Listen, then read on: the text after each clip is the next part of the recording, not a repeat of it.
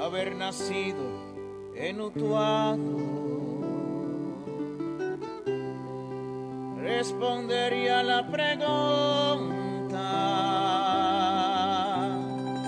con mi guitarra de la mano. Les narraría una canción,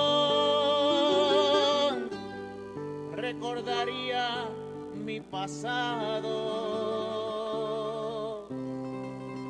les cantarían Lelola, los pasearía por mis barrios,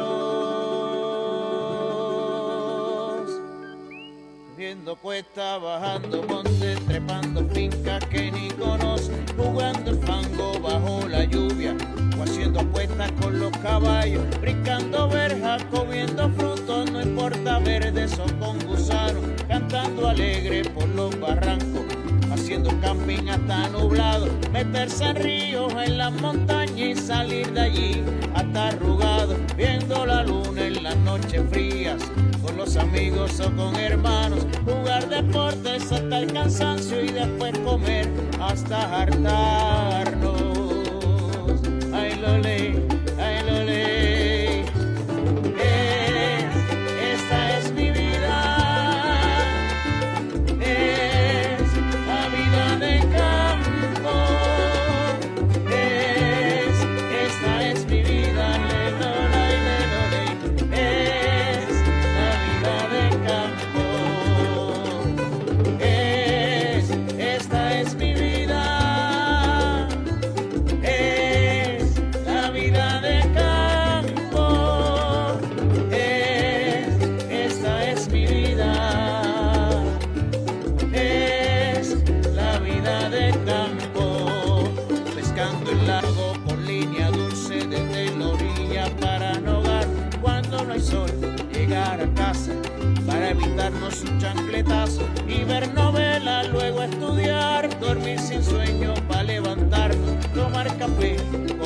comer fritura, mano grasienta para embarrarnos.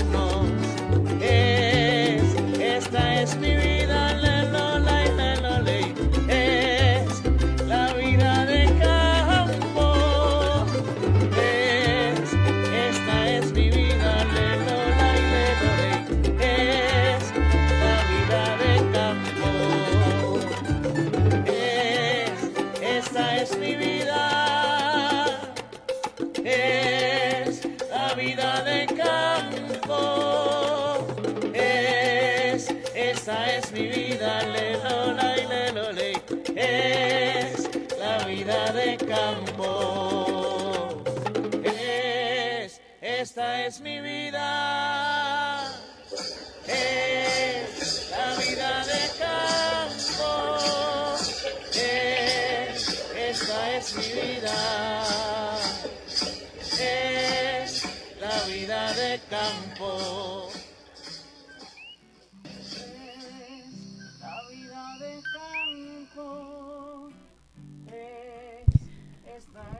Buenos días Puerto Rico, bienvenidas y bienvenidos a otra edición de Dialogando con Beni. Esta es su servidora Rosana Cerezo. Hoy comenzando con esa canción tan chévere eh, titulada La vida del campo de un artista de Utuado que no conocía llamado Andrés González.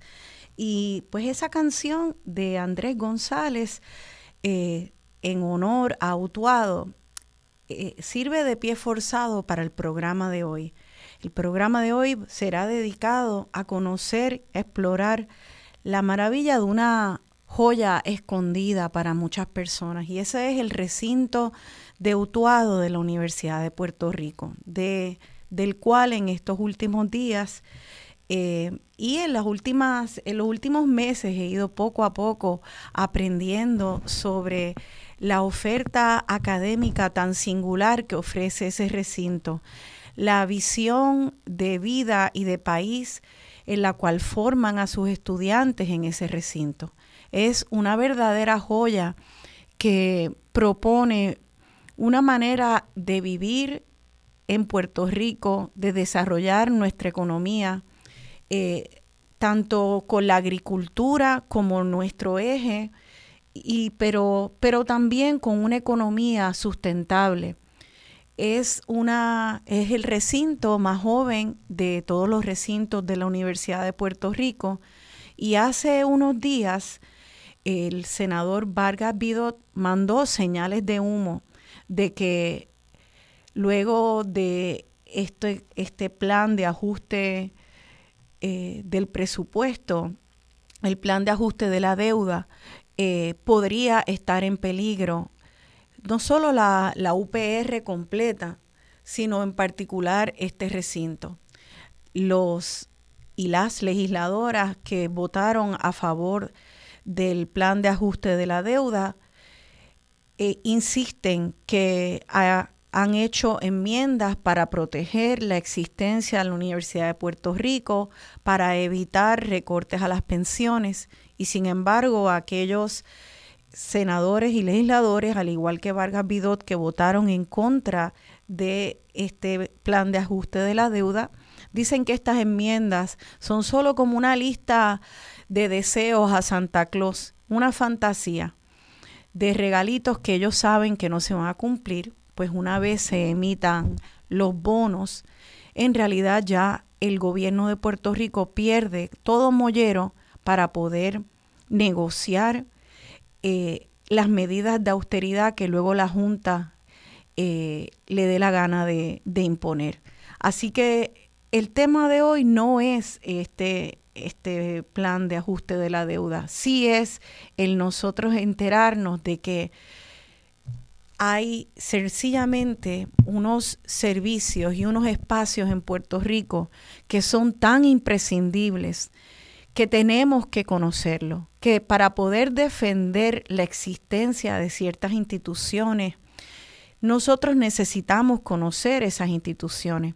Y la Universidad de Puerto Rico, recinto de Utuado, es una de esas instituciones que nos toca hoy aprender de ella. ¿Por qué? Porque da un servicio esencial, porque hace una propuesta de un proyecto de país que es sencillamente el camino a tomar.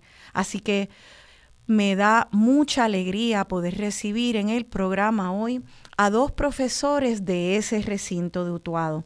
El primero es el profesor Javier Pérez Lafonte, él es profesor de Economía Agrícola y dirige allí un programa importante y hermoso donde se están entrenando la nueva generación de empresarios agrícolas de nuestra isla. También allí en ese recinto hay yacimientos arqueológicos de nuestros indios taínos, el, el, campus mismo, adentro del campus, y una de esas personas que estudia, investiga y educa sobre la importancia arqueológica del centro de la isla y del recinto de Utuado. Es el otro invitado, el profesor Reniel Rodríguez Ramos. Creo que ya los tenemos en Skype, estoy esperando que salgan en pantalla. Ya los veo y también veo en pantalla a la amiga y estudiante de del recinto de Utuado, quien fue la punta de lanza para conectarme con los profesores. Ella se llama Carmen Rivera Pagán y es una estudiante de ese recinto que tiene una historia sumamente interesante y nos va a contar cuán importante ha sido ese recinto para ella y también lo es para, para sus compañeras y compañeros estudiantes allí. Así que gracias a los tres por estar aquí en Dialogando con Beni. Buenos días. Muy buenos días, un placer comparecer a tu programa. Gracias. buenos días, muchas gracias por tenernos. Buenos, días. Buenos días a ti también, Carmen. Bueno, pues eh, vamos, vamos entonces a, a empezar por el principio. Ahora mismo el, recinto de Utuado está, está funcionando bien. El, rector eh, de este recinto ha salido ya con un comunicado de que no, el recinto no cierra. Eh, es una realidad de todo el sistema de la Universidad de Puerto Rico que han tenido que estar manejando unos recortes importantes, pero ahora mismo la realidad de este recinto es que se sigue reclutando estudiantes y que hay muchos proyectos de futuro. Eh, esa afirmación es correcta, tenemos todavía recinto para buen rato. Eh, ¿Cuál es eh, su opinión, profesor Pérez Lafont? Tenemos recinto para rato porque de eso depende la vida de nuestro país. Y me explico. Todos nosotros tenemos necesidad de alimentarnos al menos tres veces al día. Y nosotros le estamos proveyendo al Estado y al país ese profesional capacitado, entrenado, con una conciencia ambiental, con una conciencia de lo que es la importancia de la agricultura, desde la perspectiva económica, social y ambiental, que es única. No, no hay otro sistema de la Universidad de Puerto Rico que atienda a la agricultura de la manera como nosotros lo estamos haciendo, que le enseñe a los estudiantes desde el salón de clases a emprender y antes de graduarse que tengan sus negocios desarrollados. Es único lo que estamos haciendo en el recinto. Y se nos va la vida en el sentido de que cuando uno ve las estadísticas eh, que publica el Censo de Agricultura del año 2017, solamente el 4% de los operadores de finca en Puerto Rico tienen edades de 35 años o menos. No obstante, el 41.5% de total de operadores de finca tienen sobre 65 años. Por lo tanto, tenemos un problema de relevo. Y es ahí donde entra el recinto de Utuado a desarrollar ese recurso humano tan preciado para nuestro país, para nosotros poder atender ese problema. Y por cierto, nosotros recientemente a través de una publicación denominada la revista del Centro de Negocios y Desarrollo Económico del Recinto de Mayagüez, estuvimos atendiendo ese asunto a través de un artículo, la, el relevo generacional en Puerto Rico, una crisis silenciosa. Estos son asuntos que no se hablan en los medios de comunicación en Puerto Rico, pero que nosotros desde la academia lo estamos tocando y desde los salones de clase lo estamos atendiendo. E inclusive nosotros hemos estado promoviendo soluciones desde la perspectiva de que estamos trabajando mano a mano con organizaciones comunitarias para identificar terrenos de forma tal que los estudiantes que están próximos a graduarse tengan la oportunidad de insertarse lo antes posible al sector para que se mantenga el sector agrícola en funcionamiento y que las fincas se mantengan en producción. Y también uno de los detalles más importantes es que la universidad promueve la creación de un ambiente que a la vez promueva el desarrollo agrícola del país. Eh, como bien compartíamos ayer, eh, es importante que la gente entienda que Utuado es una región agrícola denominada y determinada por el Departamento de Agricultura y que prácticamente casi el 20% de los operadores de finca que tiene Puerto Rico están ubicados en la región de Utuado. Por lo tanto, es importante esa conexión tanto de la academia como del Departamento de Agricultura, tanto a nivel regional como estatal, para fomentar nuestra agricultura. Y es importante que la gente sepa que necesitamos esos productores porque a nivel mundial se acerca una escasez, ya lo estamos empezando a ver a través de la zona portuaria, que no están llegando la cantidad de, barcos ni los cargamentos que históricamente se reciben. Por lo tanto, y por eso es que estamos viendo una variación grande en los precios de los productos agropecuarios y hemos visto un proceso de inflación significativo en los últimos meses. Y esto no va a parar. Entonces, en la medida en que nosotros no incorporemos nuevos productores a todo este proceso, se va a ir ahondando aún más el problema. Por lo tanto, en estos momentos, Hoy más que nunca, el recinto de Utuado es el futuro y la esperanza del país. Eh, en, lo que dice, oigo dos temas grandes. El primero y más evidente, eh, la necesidad de tener eh, una seguridad alimentaria para nuestro país. seguridad alimentaria que tal vez hemos podido, antes podíamos ignorar, antes de María y luego de María, por, una vez paseamos por esas góndolas vacías, luego de la pandemia que también vimos cómo las góndolas volvieron a vaciarse, ahora con esta crisis de, en los puertos, como vemos que también empiezan a escasear productos, ahí es que nos da la bofetada en la cara el ser tan dependiente de nuestro sustento orgánico, de poder comer y darle comida a nuestros niñitos, a nuestros viejos y a nosotros mismos. Y porque somos dependientes en, en hay cifras que fluctúan de 85 a 90 y pico de por ciento en lo que nosotros comemos. Eso es increíble y es trágico en una isla con esta tierra tan fértil que uno escupe una pepa de lo que sea, una semilla, y sale un árbol que por años te está dando fruto y comida. Entonces, eh, creo que, que, estamos ahora cada vez más cobrando conciencia de la importancia de nuestra seguridad alimentaria, pero creo que para eso también hay que abrir los ojos a que también la agricultura, además de darnos seguridad alimentaria, sería un eje importante para la economía de Puerto Rico, como lo fue hace mucho tiempo, podría volver a hacerlo y lo es eh, eh, para muchos países y estados de los Estados Unidos. Yo, por ejemplo, viví más de una década en California, que es, el estado más rico de, de los Estados Unidos. Entonces la gente ahora piensa en California y piensa en Facebook y piensa en Google, pero la riqueza de California que permitió todas las otras riquezas siendo California un desierto, empezó con la agricultura. Ellos apostaron a la agricultura. Yo quisiera, eh, profesor Pérez Lafont, que usted nos, nos diga ese mercado de la agricultura, qué, eh, qué, cantidad de presupuesto eh, implica en Puerto Rico, qué, qué cifras representa en, en, en nuestro gasto.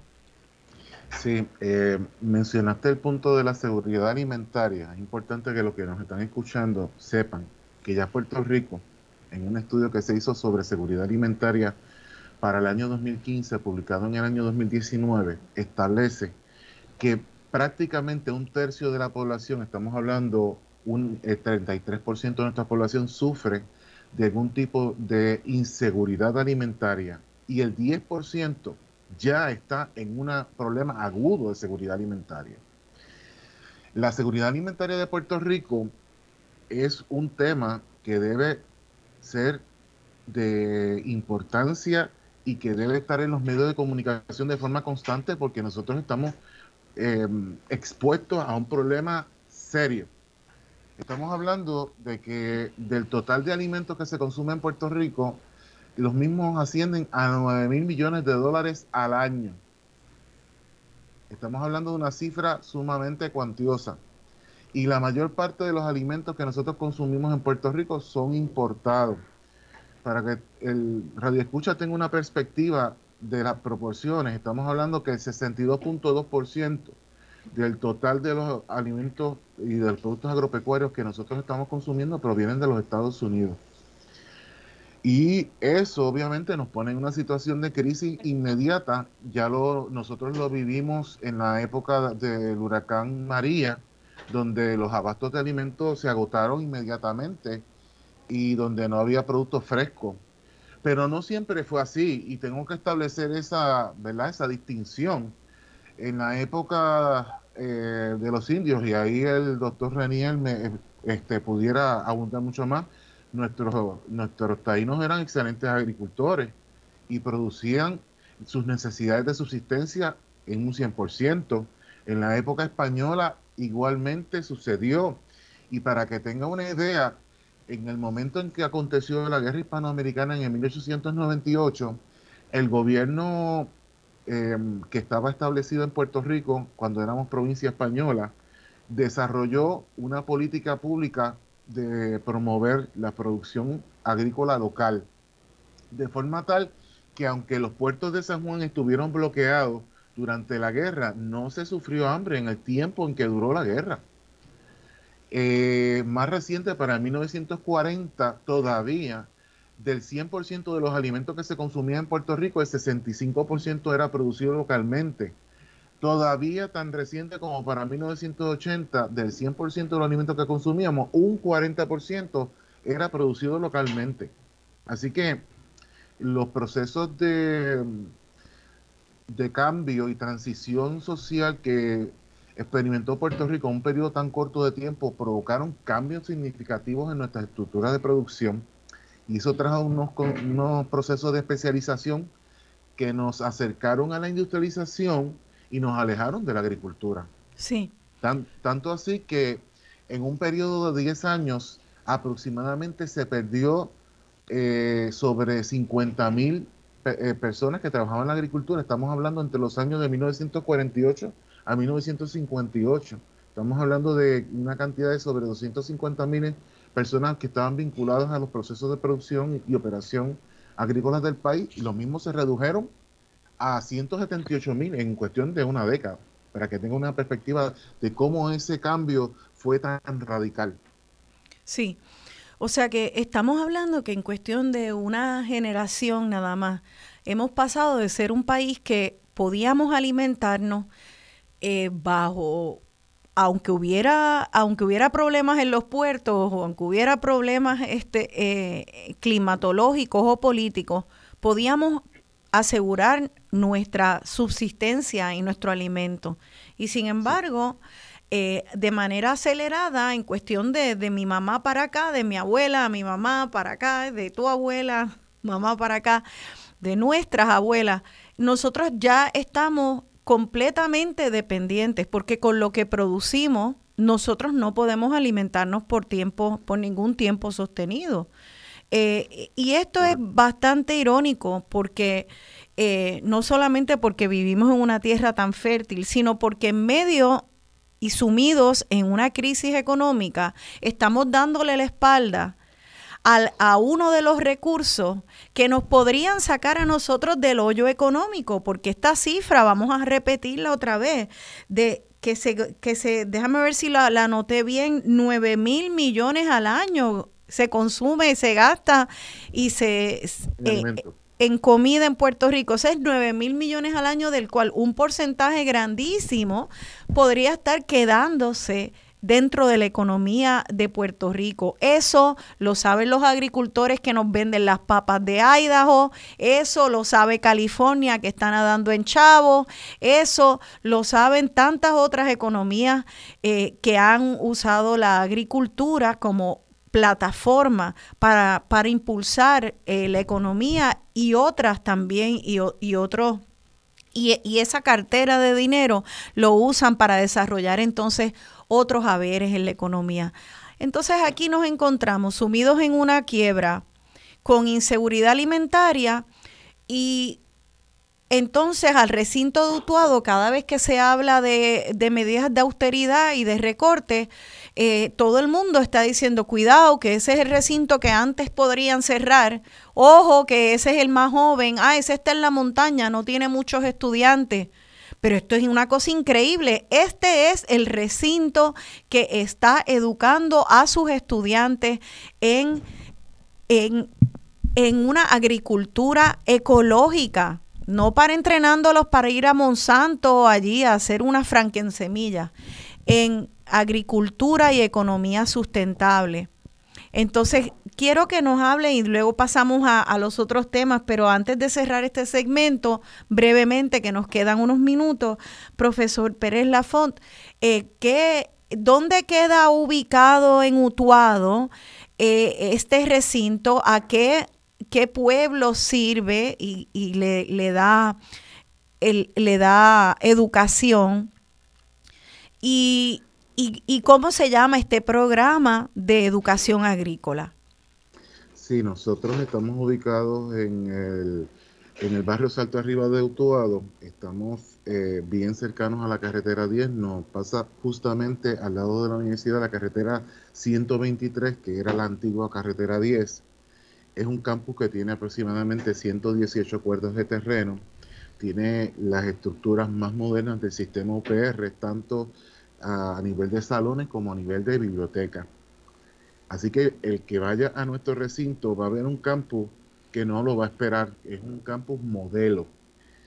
Y muy a nuestra satisfacción, nosotros estamos brindándole un servicio de educación a todo el país, porque tenemos estudiantes de todos los municipios prácticamente de la isla, incluyendo, y, lo hemos tenido históricamente, estudiantes provenientes de la isla de Vieques, para que tengan una idea.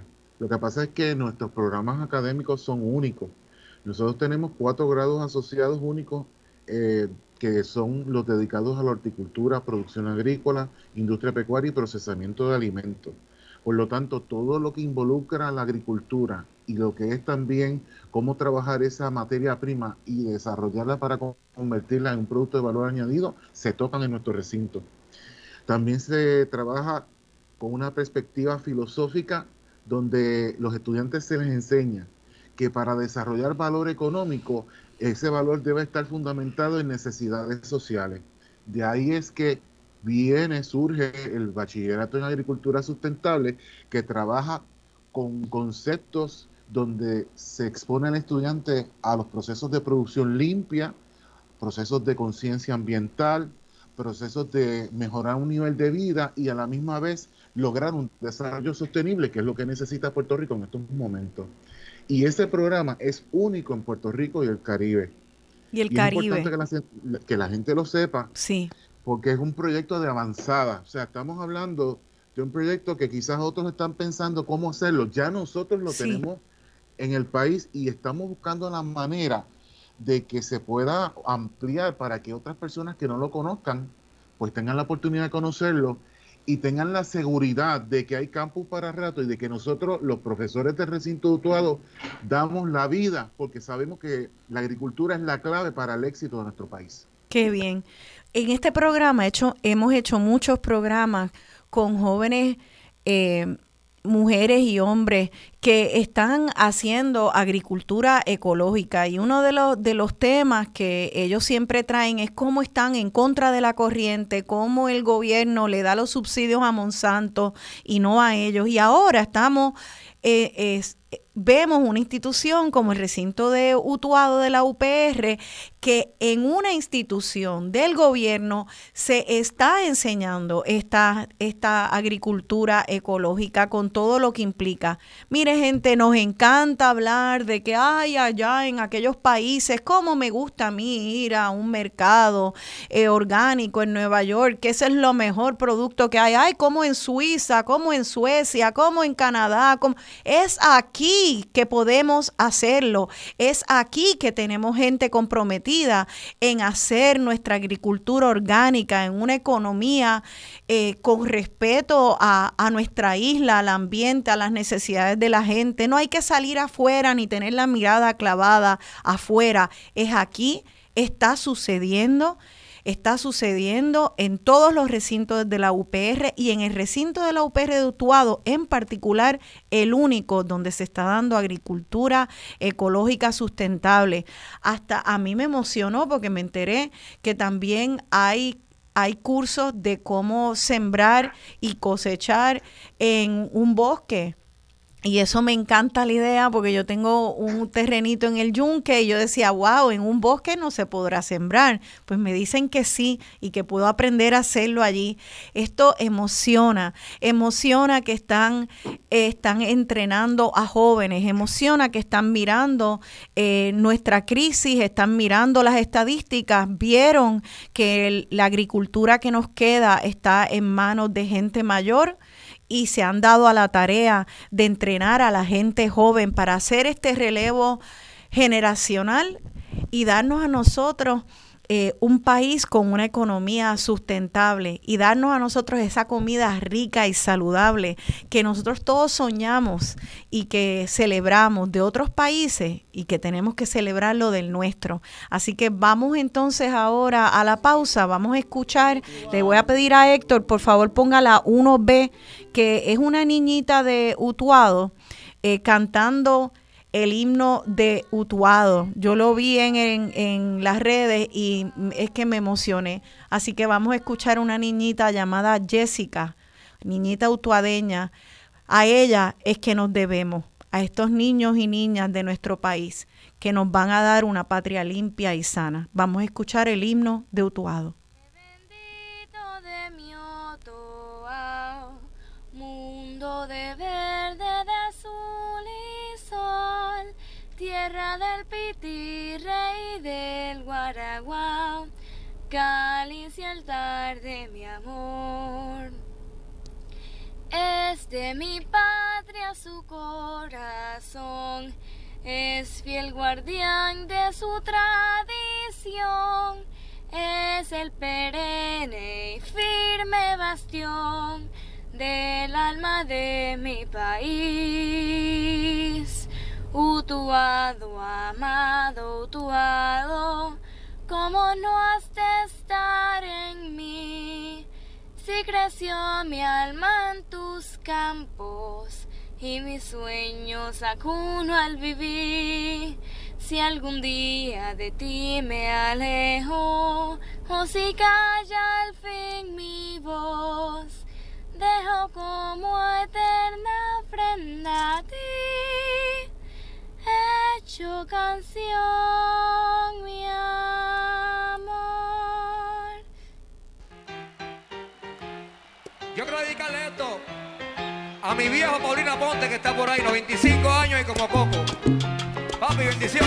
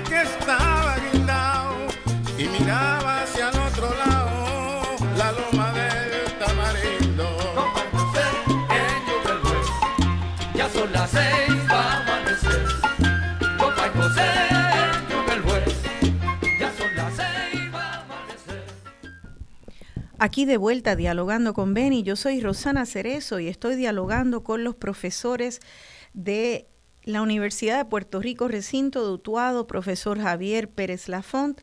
Prontamente entra el profesor Reniel Rodríguez Ramos, profesor de arqueología, y también ya pronto vemos por ahí a Carmen Rivera Pagán, estudiante del recinto. Esa canción, La Loma del Tamarindo, de El Gran Combo, que habla de que el alma de Puerto Rico está en nuestros montes. Y quiero que, me digan cómo es que le llaman al, al Colegio Regional de la Montaña. Ustedes le, tienen el nombre, unas siglas, ¿verdad que sí? Es el Cormo. ¿Me oyen? No se parece que no están. ¿Sí? ¿Sí? estamos, ahí. Ahí está. Colegio Regional de la Montaña. Ese fue el nombre eh, histórico que tuvimos por muchos años y del cual nosotros nos sentimos sumamente orgullosos porque Lo hermoso de nuestro país es que si no existiéramos nosotros, la zona, la zona urbana no tendría agua ni tendría muchos de los alimentos que consume eh, provenientes ¿verdad? de la montaña. Así mismo es, y esa, ese campus que una de las radioescuchas, profesora de arquitectura, luego busco su nombre, eh, me indicó en, en el anuncio del programa que es un campus diseñado por el por el famoso arquitecto Tomás Marvel y entonces me puse a buscar en el nunca he tenido la dicha de visitarlo, pero busqué en el internet y vi unas fotos preciosas. Es que esa alma de Puerto Rico, ese monte de Puerto Rico, de verdad es exquisito. Es entrar a un espacio de paz, eh, de regeneración. Es una belleza y además de, de mucho de mucha historia de nuestros antepasados. Así que ahora me gustaría pasarle la palabra al profesor Reniel Rodríguez Ramos. Él es profesor de arqueología allí en el recinto dutuado, en el Cormo, Colegio Regional de la Montaña. Buenos días, profesor Ramos. Eh, qué bueno. Eh, Rodríguez Ramos, ya le puse el, nombre de, de, la mamá, el apellido de la mamá primero. sí, muy buenos días. Gracias por tenerme acá.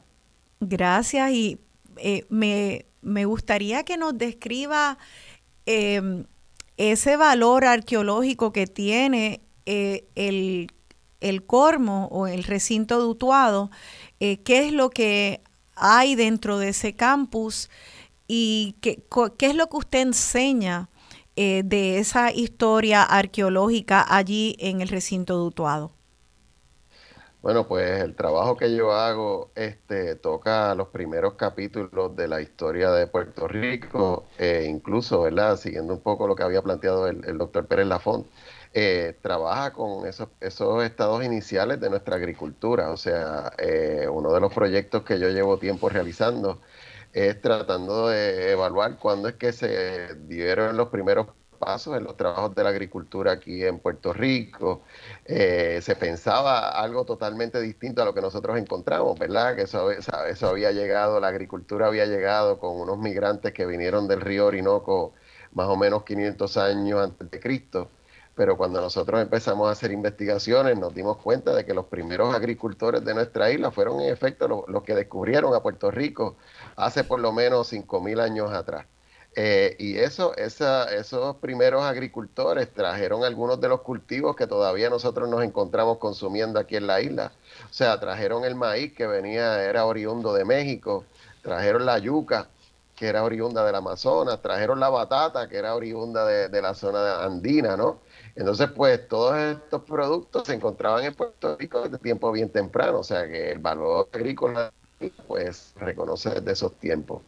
Y yo, pues, lo que hago a través de mi trabajo es tratar de reconstruir las historias de esos primeros pobladores, este, con el fin, ¿verdad?, de que nosotros entendamos de dónde es que nosotros venimos, ¿no? Y tengo la suerte de trabajar en un recinto que es el único en el sistema que tiene un asentamiento arqueológico dentro de sus predios. Eh, este sitio arqueológico, pues, el nombre del barrio, Salto Arriba, eh, es un sitio arqueológico de primer orden. Este, eh, originalmente, ¿verdad? Este sitio tenía tres batallas al menos. Tenía unos canales de riego que no se han encontrado en ningún otro sitio arqueológico de Puerto Rico.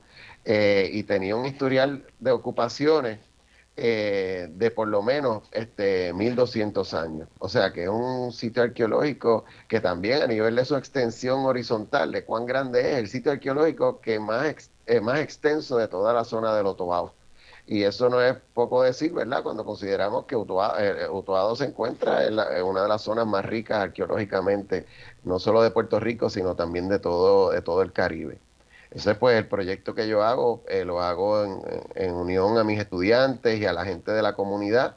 Este, eh, y con ellos pues tratamos, ¿verdad?, de, ver quiénes fueron esos primeros pobladores de acá de la zona de Otuado.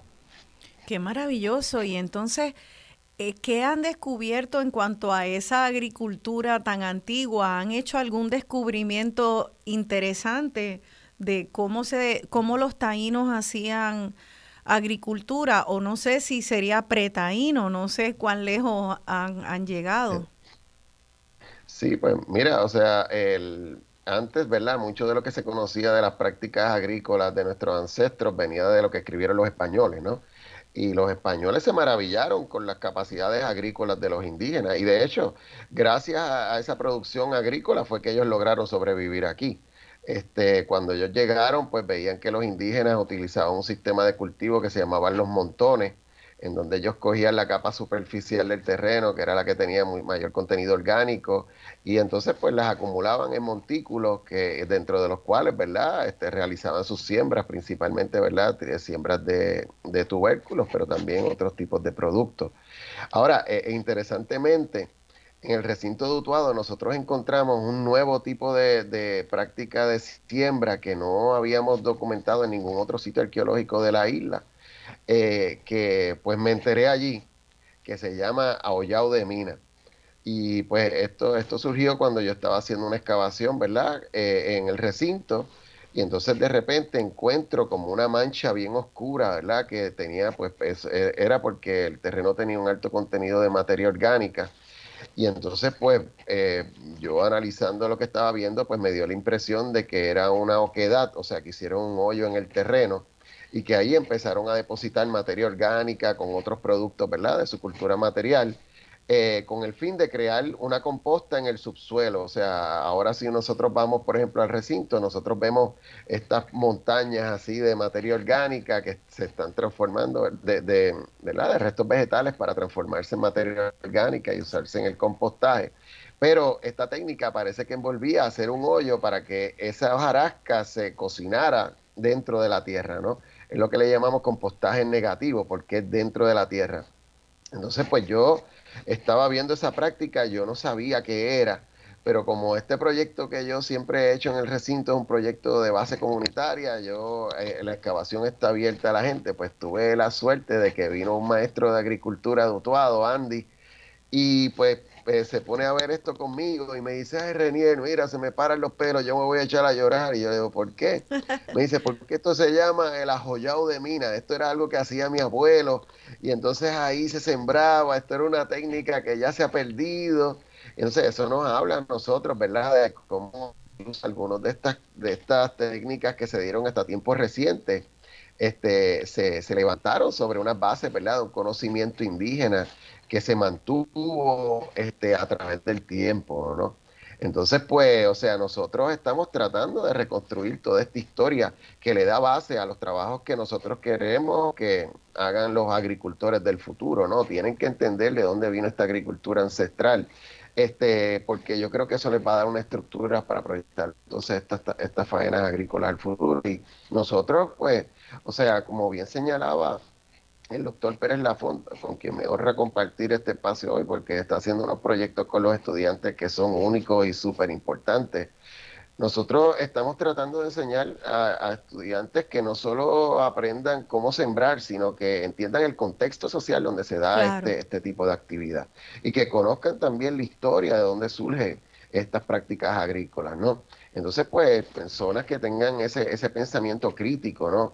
que analicen las situaciones, ¿no? Que analicen el contexto donde ellos están trabajando y entiendan bien por qué ellos quieren hacer esto y siempre también en sintonía con el ambiente. O sea, este asunto de la sustentabilidad este, que se trabaja dentro del programa de, la, del Bachillerato de Agricultura Sustentable es sumamente importante porque lo que se busca es que los estudiantes este, eh, no comprometan eh, por actividades del presente los recursos del futuro, ¿no? Nosotros queremos que todo lo que se haga, ¿verdad? Este, pues cree unas bases para que ese crecimiento sea uno sostenido, ¿no? Entonces, pues sabemos que en Puerto Rico hay mucha gente que está insertada en el producto de semillas y sabemos que las semilleras están arropando mucho de la faena agrícola aquí en Puerto Rico. Pero lo que se busca aquí, lo que está haciendo el profesor junto con sus colegas en el Departamento eh, de Tecnología Agrícola, es crear productores agrícolas, o sea, es crear gente que, van a crear sus propias empresas y que van a proveer nuevos recursos ¿no? para la, alimentación de nuestra isla que tanta falta hacen. Qué importante, yo, e, esa anécdota de cómo eh, su compañero de, de agricultura, llega a, ver esa a ver ese descubrimiento de arqueología y se, le aguan los ojos eh, para mí es, un, un, ejemplo eh, tan hermoso a nivel personal de, de, lo que es la riqueza del trabajo interdisciplinario. Eh, ustedes allí tienen un programa que combina la, la ciencia con, con, la agricultura y con otras disciplinas, entiendo. Eh, ¿Me pueden explicar un poco de cuál es ese trabajo interdisciplinario? Sí, o sea, nosotros además del bachillerato, ¿verdad? Este, de agricultura sustentable, se acaba de crear un bachillerato en ciencias y artes, en donde pues, los estudiantes reciben una base este, sólida, ¿no? En todo lo que es, ¿verdad? las ciencias naturales, para abordar este, diferentes aspectos, este, entre ellos, ¿verdad?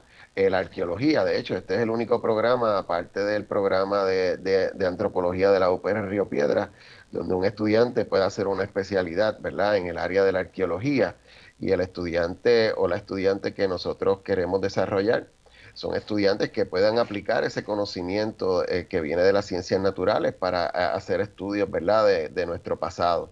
De igual manera, ese bachillerato eh, provee la oportunidad de estudiantes a que eh, se desarrollen en el campo de la biología aplicada, de igualmente psicología del desarrollo, e incluso, ¿verdad?, eh, de, un, ángulo más humanista, ¿no?, en, el campo de redacción científica. Entonces, nosotros en realidad lo que estamos tratando de, hacer en nuestro recinto va en sintonía con el estudiante que tenemos en el siglo XXI. Estos estudiantes no caben dentro de las cajitas disciplinarias que nosotros teníamos antes. Y nosotros estamos viendo de que ellos buscan integrar diferentes fuentes de conocimiento y, estamos tratando de que nuestros programas tengan esa apertura para que un estudiante que está estudiando tecnología agrícola que, eh, y que tiene esa sensibilidad artística y humanista, pues pueda coger una clase de historia del arte, ¿no? Que nutra esa persona que se va a desarrollar, porque nosotros no queremos desarrollar tecnócratas, ¿no? Nosotros queremos desarrollar eh, personas holísticas, ¿no? Con un conocimiento amplio que rebase ese, ese, ese trabajo que ellos van a hacer. O sea, no es una cosa eh, este, estrictamente técnica, sino nosotros queremos, nosotros queremos unas personas que sean eh, socialmente responsables, ¿no? Entonces, pues eso, eso, eso lo que envuelve es que nosotros tengamos, ¿verdad? Esta apertura este, de diferentes disciplinas, interactuando unas con otras, para forjar entonces a estos, a estos profesionales del futuro. Eso me está muy interesante porque uno de, uno de los discursos que hay frecuentemente en contra de la UPR y de, y de todas las universidades, yo creo, incluso en Estados Unidos, pues en esta ideología neoliberal es como, bueno, universidades, vamos, tírense al mercado, eh, joseen dinero con, con propuestas eh, y, y, que gane el mejor postor, el que más chavos consiga. Eh, de propuestas.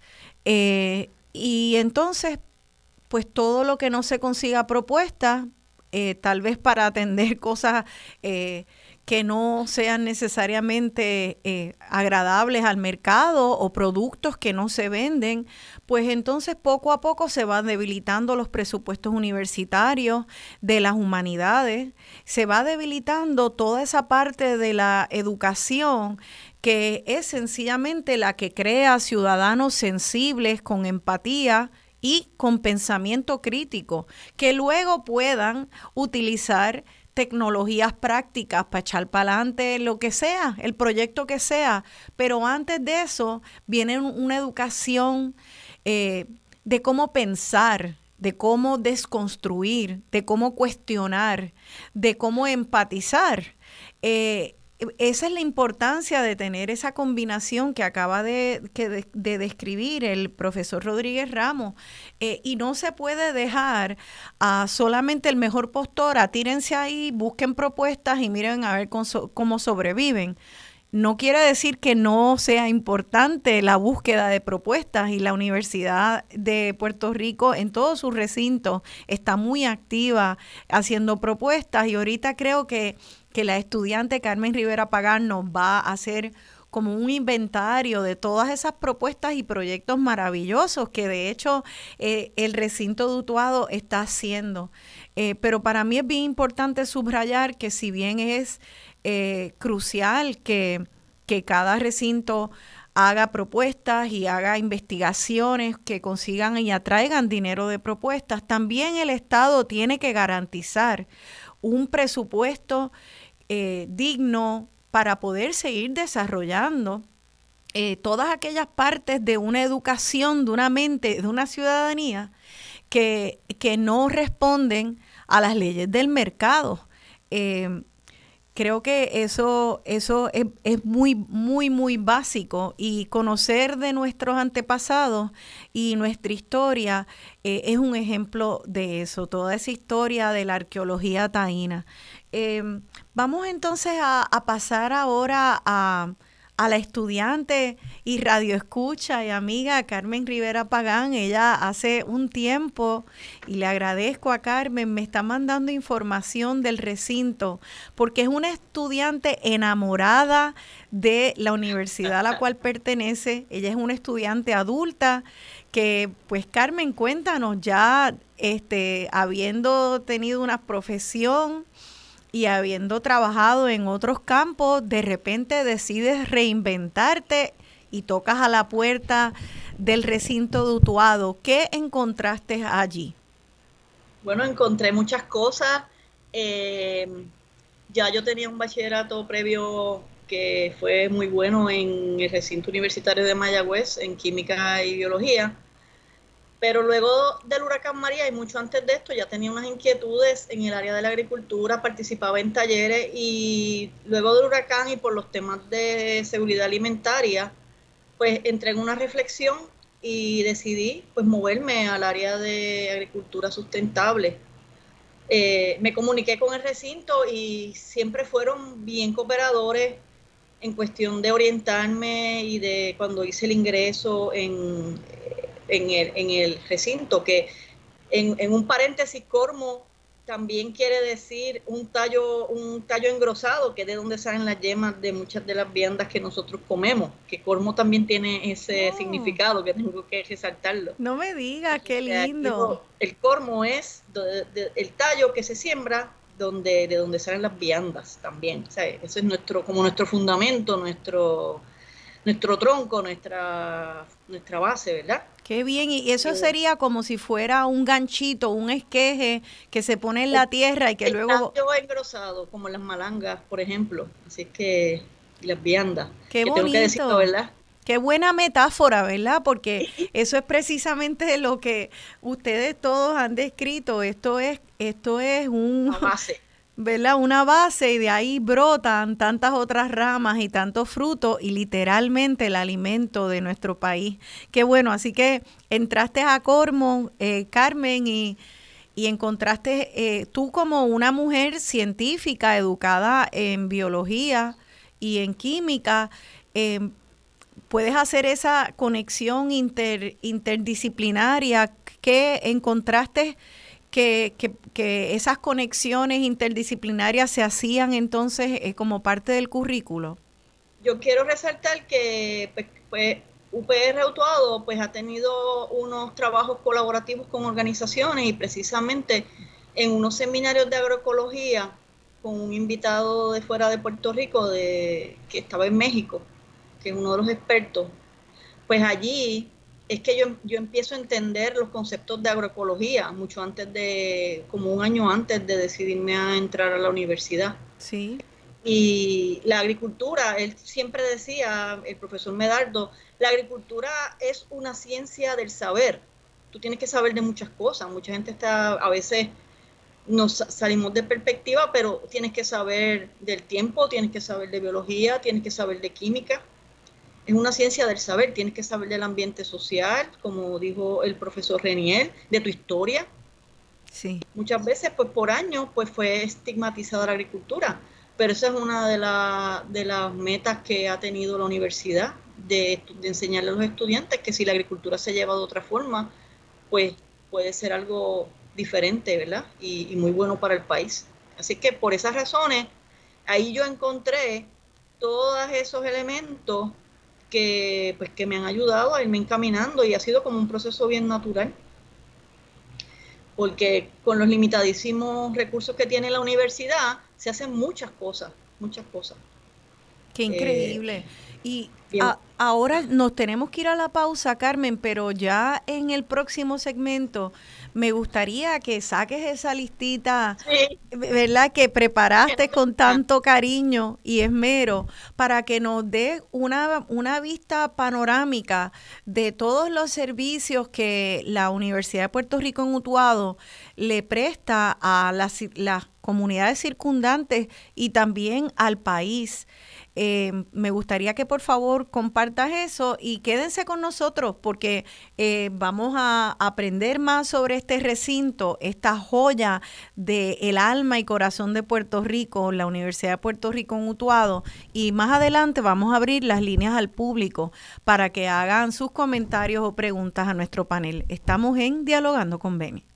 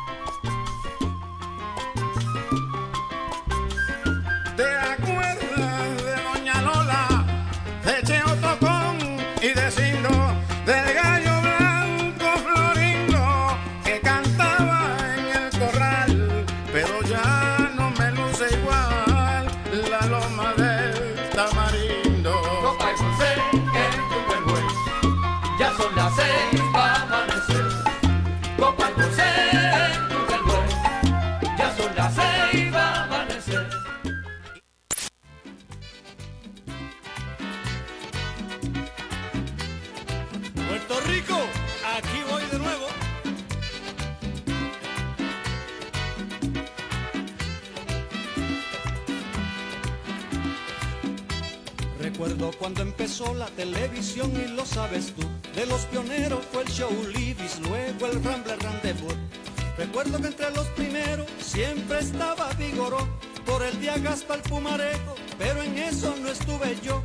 Recuerdo la taberna india, Tommy Muñiz, Paquito Cordero, Quiñones Vidal y Milta Silva y los Agüeybaná con Osvaldo Agüero. Conociendo Puerto Rico para quererlo más y el Chogoya que era muy bueno. Es que yo soy boricua, puertorriqueño de la revista Sabatina.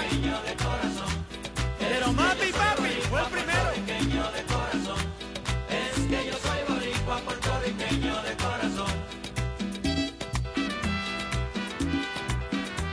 Y hablando de comediantes, eso sí puedo hablar yo. La tremenda corte con tres patines y en Cacudito y Agrelo. Doña Pola, Don Macario Don Pepe y también Don Nepo, Pondia y Torito y el programa de Manonejo. Recuerdo los comerciales de Corona con Cantalicio, Johnny el Men y Cantalero y el famosísimo Galleguito. A Machuchal con Tribulcio Pérez, a Bebo y Meneito. Es que yo soy boricua, puertorriqueño de corazón. Es que yo soy boricua, puertorriqueño de corazón.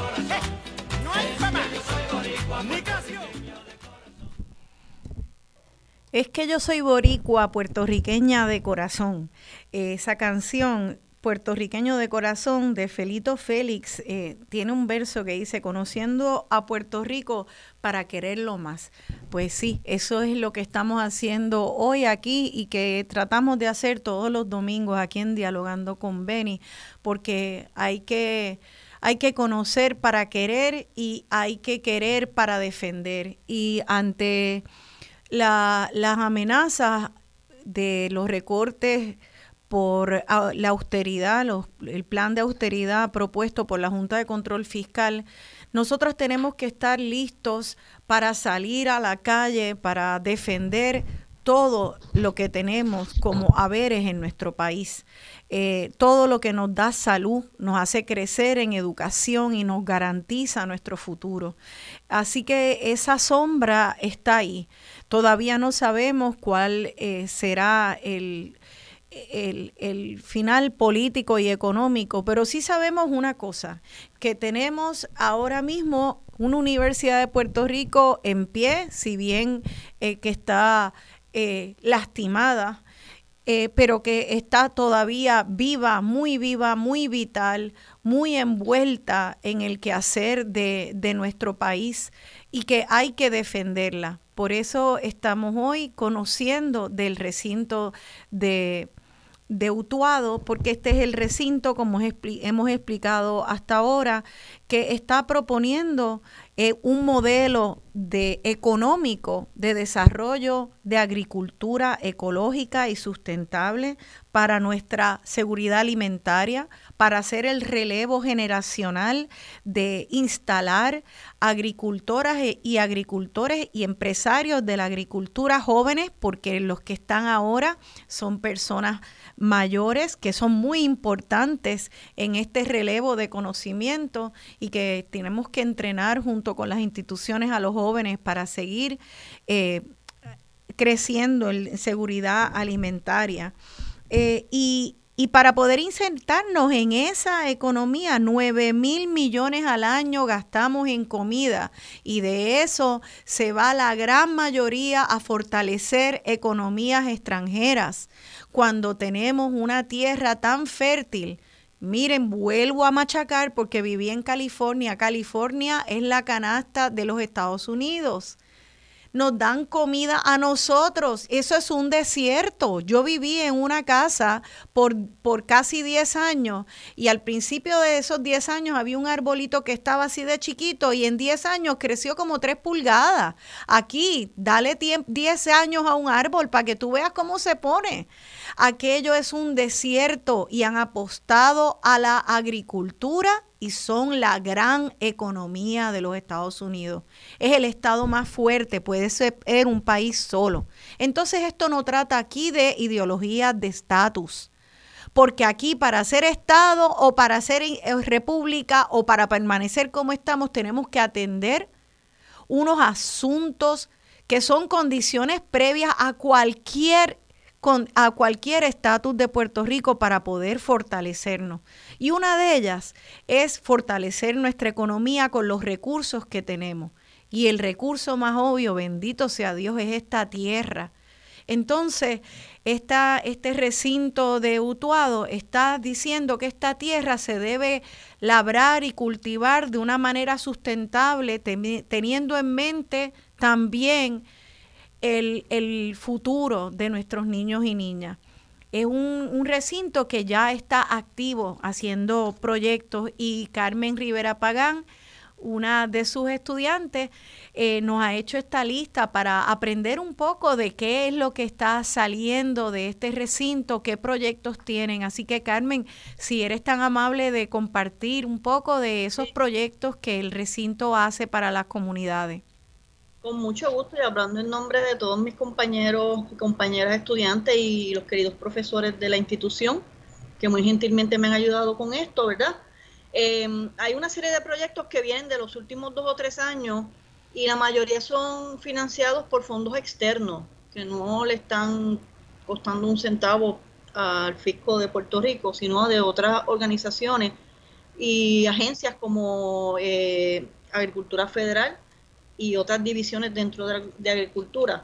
Y tenemos unos proyectos para mejorar la educación de agricultura sustentable. Uno de ellos, uno de los más importantes es el de huertos escolares, donde se le brinda unos módulos de educación en cuanto a desarrollo de huertos escolares y se, se había, antes del huracán, había otro proyecto que también está corriendo, que es para mejorar las la, destrezas de educación a distancia ellos con estudiantes desarrollaron los módulos de educación, vino el huracán y vino la pandemia y con esos mismos módulos es que estamos educando. Yo eh, me honra participar en ese proyecto. Qué bueno, y nos puedes decir qué, ah. qué es lo que hacen con las niñitas y los niñitos, de, de qué escuelas, de qué área, niños de escuela pública, qué es lo que hacen en la mayoría son niños de escuela pública. Muchas de las escuelas, pues la mayoría son del área de Utuado, participan algunas de la Ares y otras zonas de la montaña. Y hay módulos que son, de, de eh, existe el, son alrededor de 10, 11 módulos, 12, y unas lecturas adicionales en los niveles elemental, intermedio y, avanzado, superior de los temas de preparación del terreno, de la semilla. Mira, pero lo bonito de esto y lo que los hace únicos es que son interdisciplinarios. Yo trabajo con una maestra de ciencia o con un maestro de arte o con un maestro de español, porque no necesariamente tienen que ser de ciencia. Y yo refuerzo conceptos, aparte de enseñarles a cómo ir montando ese huerto, yo les, eh, les refuerzo conceptos de ciencia como las partes de la, de la, de la flor, la semilla, los procesos de polinización, el ciclo del agua, los ciclos, el ciclo hidrológico del agua, eh, cultura y agricultura. Hay uno que es sobre cultura. Yo estoy trabajando con un maestro de arte y lo que hacemos es que hacemos todo y después se le dan unos proyectos de arte relacionados con agricultura o con la ecología. Es maravilloso, los niños se envuelven, hacen sus proyectos con los padres y esto está documentado, hacemos actividades, ahora en la pandemia pues se toman fotos y hemos hecho hasta reuniones entre escuelas para ver los logros de cada escuela. Qué fantástico. O sea que, eh, que la labor del recinto no es solamente educar a los jóvenes universitarios que están allí para ya salir a hacer eh, negocios y empresas agrícolas, sino también ir creando ese amor y conocimiento, tanto científico como cultural y agrícola, en niñitas y niñitos que, eh, que, que están en escuela elemental. Eso es maravilloso y bien importante. ¿Qué otro tipo de programa este, está en esa lista, Carmen? Eh, alineado a lo de los huertos, tenemos un huerto modelo dentro de la universidad trabajado por los estudiantes, que ahí entonces los de niños de las escuelas, ahora con la pandemia, pues con los protocolos pertinentes vienen y lo, y lo ven y, y toman idea. En las escuelas habían sus huertos también y estaban las herramientas y todo, y poco a poco se va a ir retomando esa parte. En la universidad también hay un mariposiario que lo trabaja la doctora Dávila desde hace ya un tiempo y que visitan niños de escuela. Eh, hay, otro proyecto que es para trabajarlo de manejo agroforestal, que ahorita eh, usted mostró mucho interés en esto, y es producción utilizando los servicios de los bosques. Hay otro proyecto que es eh, sobre high tunnels, que se usa mucho en, también en Estados Unidos y en algunas áreas para proteger los cultivos. Hay un proyecto sobre, perdona, déjeme, déjame parar ahí, Carmen. De high tunnels, ¿qué es eso? Estos son unos tipos de invernaderos que ayudan a proteger los, los cultivos del viento, eh, de la erosión. Es un tipo de invernadero, pero que tú eh, eh, vas sembrando en la misma tierra y lo vas amoldando dependiendo de las condiciones de tu sitio, te va ayudando y esto es un proyecto eh, también conjunto con, con agencias como USDA y NRCS que eso eh, está trabajando una de las profesoras. Me parece, me parece bien importante en un Puerto Rico donde entran con estas puercas, estas excavadoras a espacios de bosque y van quitándolo todo. Entonces, de hecho, nos quieren decir que la única manera que se puede hacer agricultura en espacios de bosque es entrando con esas puercas y, y, tumbando todo para poder sembrar. Y ustedes están eh, este eh, en este precipicio que estamos, cerca por el cambio climático, en el recinto de, de, Utuado se está enseñando sobre las ciencias de cómo, respetando nuestra geografía, eh, se puede hacer agricultura sustentable, cómo con, adversidad del clima también se puede trabajar y hacer invernaderos y proteger eh, proteger los cultivos. Eso me parece tan y tan importante eh, porque son respuestas respetuosas y basadas en la ciencia a, nuestra realidad geográfica y a nuestros retos climatológicos en, esta crisis de calentamiento global que tenemos. Este profesor Rodríguez eh, Pérez Lafont, en cuanto a estos, en cuanto a estos programas, este, ¿qué, ¿qué, usted le interesa resaltar que sea así importante de, aportación? Sí, eh, para nosotros es un placer ¿verdad? compartir esta información con el, público Radio Escucha. Nosotros trabajamos un proyecto que se llama Génesis Agroempresarial. Lo hemos desarrollado desde 1998, antes de que la gente empezara a hablar sobre emprendimiento en Puerto Rico ya desde el recinto de todos se estaba trabajando desde el salón de clases con emprendimiento. Ese proyecto lo que pretende es plantearle al estudiante la resolución de un problema. Esa resolución de un problema incorpora la materia prima proveniente de la agricultura de Puerto Rico. Uno de los problemas que tienen los productos puertorriqueños es que son un poco más costosos que los productos que vienen importados. Entonces nosotros le hemos estado brindando a nuestros estudiantes la estrategia de trabajar con el valor añadido, demostrando que esa materia prima de nuestro país tiene unos atributos, unas características que lo hacen único, diferente. Y entonces estamos utilizando el producto de valor añadido para de una manera, y utilizando la cuña de ese producto, también entrar los productos frescos. Porque hay algo que hay que destacar, que es que muchas veces el consumidor compra productos en el supermercado y cuando los va a utilizar ya están dañados. Pues ¿por qué están dañados?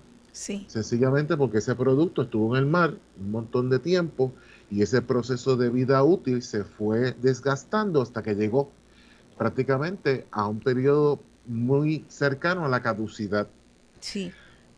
Y en ese caso, pues nosotros lo que estamos llevando es el mensaje del estudiante de ese valor que tiene nuestro producto por la cercanía de los campos de producción puertorriqueños con el consumidor final. Claro, y, para muestras un botón, mira, yo soy amante del aguacate y llevaba tiempo pendiente a que llegaran los aguacates de Puerto Rico, porque una cosa es comerse un aguacate de bien lejos, que insulso, que sabe agua, y tan pronto llegan a mis manos estos aguacates boricuas, yo soy feliz, yo desayuno, almuerzo y como aguacate, porque es tan obvia la diferencia de calidad de ese aguacate de aquí, de Puerto Rico. Eh, y yo me pregunto, eh, eh, también muchos de e, esa competencia de en el mercado, también muchos de esos productos más baratos que conseguimos no solamente vienen de súper lejos, sino que tienen también subsidios de fuertes para mantener el precio artificialmente bajo. ¿hay, ¿Hay algún programa para eh, de, en la universidad para abogar que de que se den subsidios a los, a los, al producto agrícola puertorriqueño. ¿Cómo va eso? Bueno, no, existe una política de incentivos y subsidios establecida por el Departamento de Agricultura, pero nosotros tenemos el problema de que cada vez que hay cambio de gobierno, cada secretario o secretario de Agricultura que es incumbente tiene sus propios planes son planes a corto plazo porque obviamente eh, duran de acuerdo al tiempo que esté el gobierno en el poder. Y eso provoca que no haya continuidad, por un lado, y por el otro, que no haya integración de los diferentes actores agrícolas de una manera efectiva. Los procesos de producción agrícola son relativamente largos y continuos. Y ese cambia cambia provoca que nosotros no podamos cumplir de manera eh, efectiva a largo plazo que podamos resolver los problemas de nuestro país, podamos cumplir con nuestros objetivos y finalidades. Nosotros, obviamente, cada vez que viene un secretario de Agricultura nuevo, tocamos a la puerta y le planteamos lo que estamos haciendo. Uno de los problemas que nosotros históricamente hemos tenido es cómo nosotros lograr insertar ese estudiante próximo a sus grados asociados o bachillerato al sector agropecuario. Y como hay esa falta de continuidad, en muchas ocasiones no se ha logrado esa integración y parte de esos agricultores que salen de nuestro recinto no se integran exactamente por esa falta de coordinación y de entendimiento entre todos los actores agrícolas del país. Nosotros a través del proyecto Génesis Agroempresarial nos hemos dado la tarea de nosotros educar a nuestros estudiantes de que exactamente existen esa política de incentivos y subsidios. Y también hemos hecho esfuerzos para que el sector agropecuario del país reconozca el trabajo que está haciendo Utuado, porque agricultura no es solamente el área oeste de Puerto Rico, agricultura, la práctica agrícola, y aquí hay que, hay que hacer un, un señalamiento importante el perfil profesional que, que desarrolla el recinto dutuado es único. Nosotros estamos desarrollando un perfil que va a ir directamente al proceso de producción, que va a añadir valor a la cadena de suministro de Puerto Rico. Es importante señalar que solo el 16% de todos los operadores de finca están vinculados con sus consumidores finales, que el 84% restante no lo está que esos agricultores que no están vinculados con esos consumidores finales están eh, dependiendo de intermediarios para poder mercadear su producto y que eso los pone en una situación de desventaja competitiva. Porque cuando ese producto llega a las manos del consumidor puertorriqueño, como ha pasado por diferentes manos, el producto le llega aún más caro. Y entonces eso eh, nos debilita en nuestra posición. Por eso es que es bien importante y, eso, y en eso Utuado tiene una importancia vital de que se le enseñe al estudiante desde el salón de clase esto que yo estoy mencionando y que a la misma vez se le dice al estudiante, mira, existen diferentes canales de distribución, pero cualquier producto que tú vayas a desarrollar tiene que incorporar los gustos y preferencias del consumidor y entender que vas a competir con los productores locales, pero con todos los importadores que, que trabajan con productos agropecuarios que vienen de diferentes países del mundo y que se dan cita en cualquier supermercado. Que nosotros eh, le enseñamos al estudiante que tiene que ir al supermercado, que tiene que ir a los restaurantes y tienen que visualizar las oportunidades de negocio que tienen, porque son notables. ¿Cuántas veces el consumidor puertorriqueño que va a un supermercado le preguntan, ¿consiguió todo lo que usted tenía? Pues nosotros le enseñamos a nuestros estudiantes que cuando te hagan esa pregunta, tú le digas, no hay yautía del país, no hay ñame del país, no hay múltiples productos. Por cierto, nosotros comemos arroz y bichuela y no la producimos.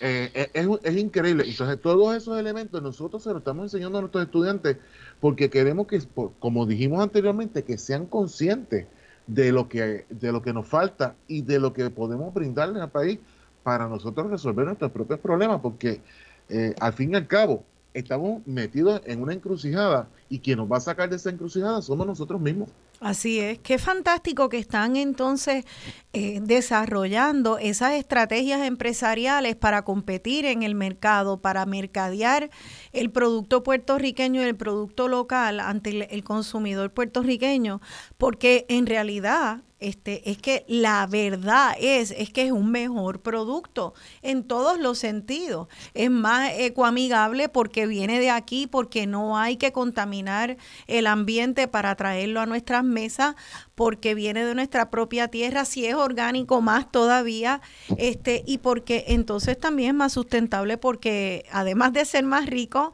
también fortalece nuestra economía.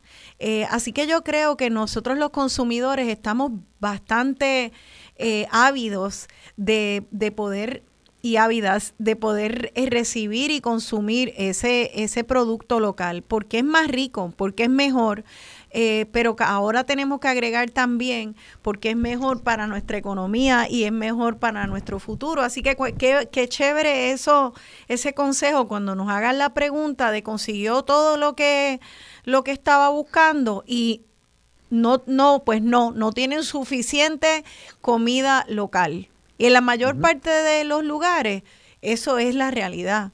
Eh, en casi todo yo voy a colmados y cadenas de colmados que yo paso por las góndolas de los vegetales y, la, y las viandas y tú apenas, a veces hay, hay días que no hay un producto local, es una cosa increíble. Entonces yo ya he aprendido a pasar y pasar y pasar y sencillamente no comprar nada de ir a la plaza del mercado o ir al verdulero de la esquina de mi casa, pero tenemos que que también nosotros educarnos como consumidores. Eh, entonces, mencionaste un detalle del aguacate y quiero ¿verdad? darte unos ejemplos de lo que nosotros hacemos en Utuado, porque esto es parte de la dinámica del emprendimiento que nosotros fomentamos en el recinto. Por ejemplo, nosotros utilizamos la pregunta, ¿qué pasaría si el no no existe para nosotros? Entonces le planteamos al estudiante, ¿qué pasaría si nosotros tenemos acceso a, aguacate, por ejemplo? Pues como parte de las iniciativas que hemos desarrollado eh, en ese emprendimiento de productos de valor añadido, nuestros estudiantes han confeccionado helados de aguacate, cheesecake de aguacate, mascarillas para la piel, champú, humectante incorporando aguacate y también han desarrollado aceite de aguacate. Así que nosotros le estamos enseñando el valor que tiene el producto, no solamente desde la perspectiva agrícola, sino desde la perspectiva del valor añadido y todo el potencial que tenemos para fomentar la industria. Por eso es que mencionaba que si tú no tienes una agricultura presente en el país, no puedes desarrollar tu propia industria. Y lamentablemente, por esos procesos de especialización, nosotros producimos lo que no consumimos y consumimos lo que no producimos. Eso es increíble. Tú, yo cada vez que voy a eh, a comprar y veo, por ejemplo, ahora está muy de moda el aceite de coco. Y yo digo, ¿por qué yo estoy comprando aceite de coco de, de, de por allá de, de, otras islas y lo más que hay aquí es coco. Lo mismo con el aguacate. Este, eh, tú vas, hay, hay una, una cadena de comida eh, muy cara, muy boutique en Estados Unidos, un colmado, que ahora Amazon hace unos años lo compró y se llama Whole Foods. Entonces, tú entras, eh, en los que hayan visitado Estados Unidos y hayan tenido oportunidad de ir a Whole Foods, que es como si fuera un Fresh Mart, pero de, muy, muy sofisticado. Y tú entras a esos sitios y tú ves que te venden a unos precios carísimos, productos, montones de ellos, productos locales, que si aquella mata silvestre de Alemania que es buena para la piel, que si aquel aguacate que es bueno para el pelo. Miren, por favor, es cuestión de tener conocimiento del mercado local y utilizar lo que tenemos y saber mercadearlo y usarlo para el bien de nuestra gente y que sea accesible para nuestro pueblo. Es que yo creo que se cae de la mata. Esto es solo cuestión de darle el presupuesto a las instituciones que están haciendo el trabajo y en esto el recinto de Utuado está a la, eh, a la vanguardia. Eh, nos quedan pocos minutos de este segmento. Si me pueden dar más ejemplos de de otras iniciativas. Le voy a, quiero que me hablen de, eh, Carmen, me deje un par de ejemplos más y luego que me hablen de la pizza de Casabe, por favor. Sí, sí. Eh, con eso, en la línea del aguacate, uno de nuestros profesores desarrolla líneas de aguacate, trabaja con semillas, con desarrollo de semillas, el profesor Irizarri. Em, tenemos también eh, proyectos de, tenemos las fincas de, tenemos unos predios de café que están eh, certificados como café orgánico, que se están trabajando. Se está nuevamente revitalizando el laboratorio de cata de café, que se va, que, y un proyecto que se llama Café Cormo también, en la línea del Cormo. Em, algunos de los estudiantes también han estado publicando en revistas extranjeras de Europa, de, la, de España, eh, por ejemplo, sobre el valor de los polinizadores, tanto las abejas como los murciélagos, y haciendo, recopilando toda la información relevante.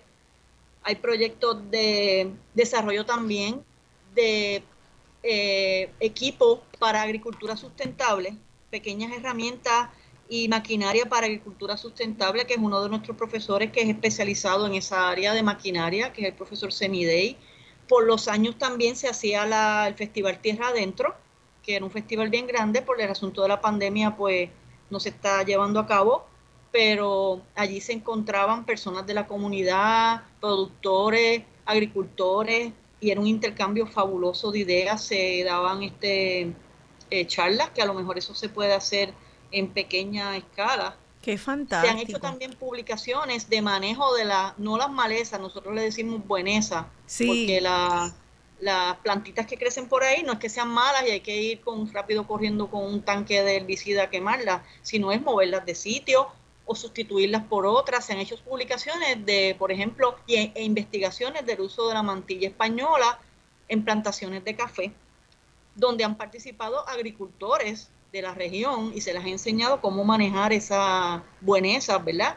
Tenemos ahora mismo, en muchos, hacía muchos años que no se estaba dando curso de etnobotánica, se está dando un curso de etnobotánica ahora mismo aquí. Se han dado cursos de permacultura, donde se han hecho diseños de permacultura de espacios de agricultores eh, en fincas, en un mutuado que estuvimos visitando, donde se está analizando cómo las interacciones en esa finca de flujo de agua y todo, pues pueden ser beneficiosas.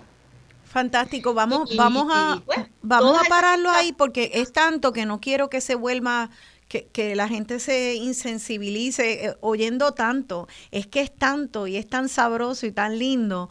Es aguacates orgánicos, es café orgánico, es este, las herramientas para estos nuevos agricultores de poder hacer esta agricultura orgánica y también es una pizza de casabe, ¿verdad que sí?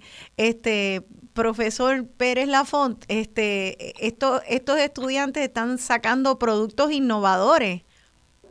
Sí, eh, nosotros tenemos la gran satisfacción de que tener un proyecto que tiene el lema aprendiendo y emprendiendo al mismo tiempo.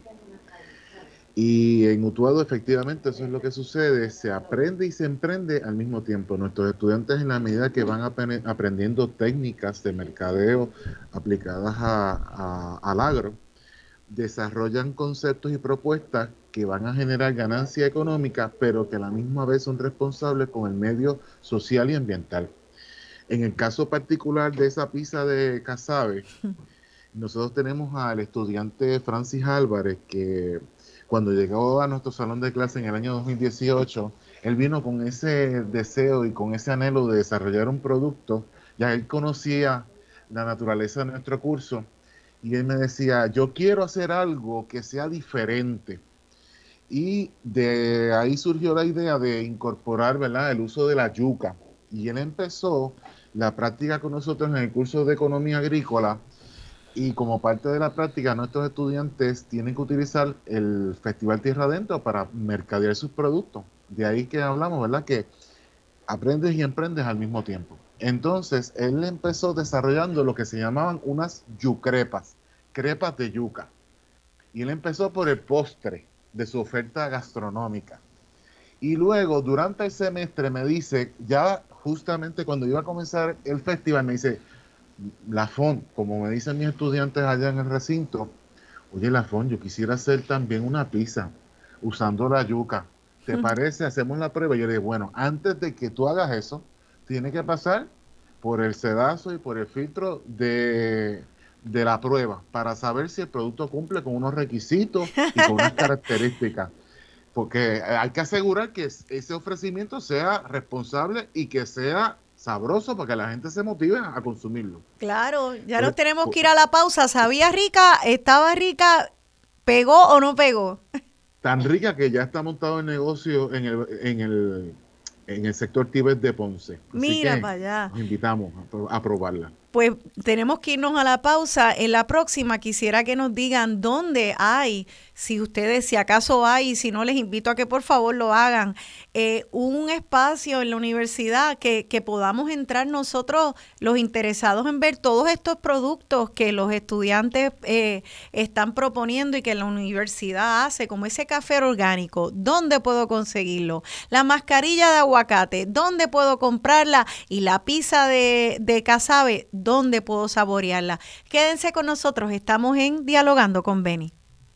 Recuerdo que con guajanas preparaba mis chiringas, aviones y dirigibles y las bicúas que eran bien lindas. Jugaba al quillo y al recate y al esconder por las tardecitas. Es que yo soy boricua, puertorriqueño de corazón. Es que yo soy y cuando jugaban bonita, venían hacían bulla. Ahora nos toca provocar puertorriqueño de corazón. Es que yo soy boricua, puertorriqueño de corazón.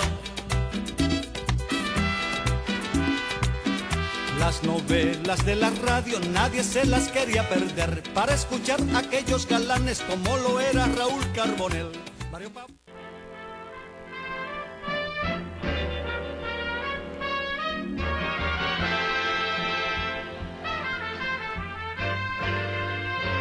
Si por casualidad duermes y sueñas que te acaricia la brisa y sientes que el rocío mañanero besa tiernamente tu mejilla y el aroma del café te hace cosquilla seguro sueñas que estás en Puerto Rico. Si por casualidad Duermes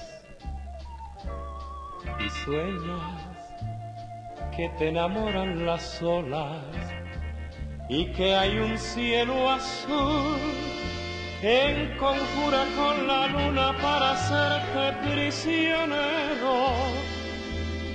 No lo digo porque es la tierra que quiero. Seguro sueñas que estás en Puerto Rico.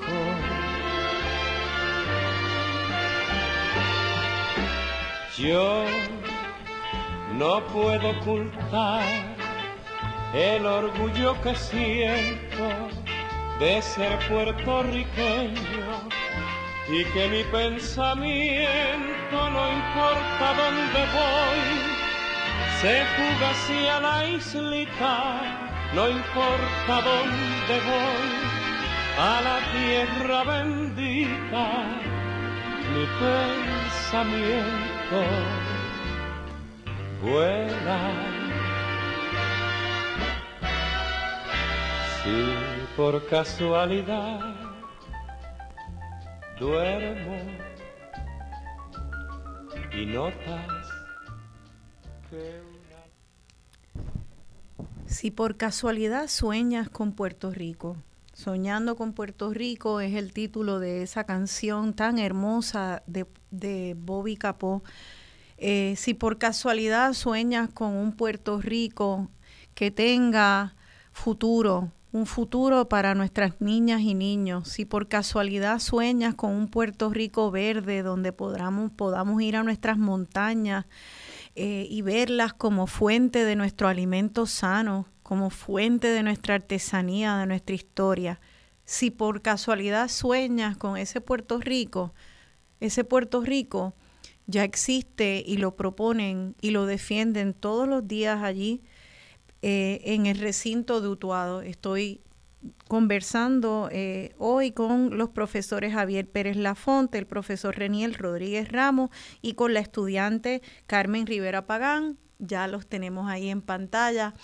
Eh, quedamos en, en que me dirían dónde se puede ver y dónde se puede accesar información a los productos que están eh, eh, se han desarrollado desde el recinto de Utuado. ¿Hay alguna vitrina donde pueda entrar y verlo todo y comprarlo todo y saborearlo todo? bueno, eh, aquellas personas que están deseosas de saber dónde pueden conseguir la pizza que estamos hablando, curiosamente ese proyecto es muy interesante porque es nuestro estudiante Francis Álvarez ha creado un concepto de pizza describiendo un pueblo a través del sabor. Él tiene su pizza ponceña, sus pizzas sanjuanera, la utuadeña, la tunteña y la yaucana, más las, los sabores tradicionales. Y él ofrece también de postre sus famosas yucrepes, tanto de queso y guayaba como de Nutella. Él está ubicado eh, cerca del puente de la PR10 eh, al lado del río Portugués, en Ponce, Puerto Rico, justamente casi al lado del centro ceremonial Tibes. ¿Y cómo se llama eh, ese negocio? Casaba Pizza, así mismo como suena, y tiene su portal en Facebook. Así que aquellas personas que quieran eh, tener contacto con nuestro estudiante, él gustosamente, créame que lo va a atender, es toda una personalidad. Qué fantástico. Yo, yo, una cosa que se llama Casaba Pizza, casualmente cerca del centro ceremonial de Tibes, quiero que, el profesor, eh, el profesor Rodríguez Ramos nos, nos dé un poquito de esa historia de, la yuca.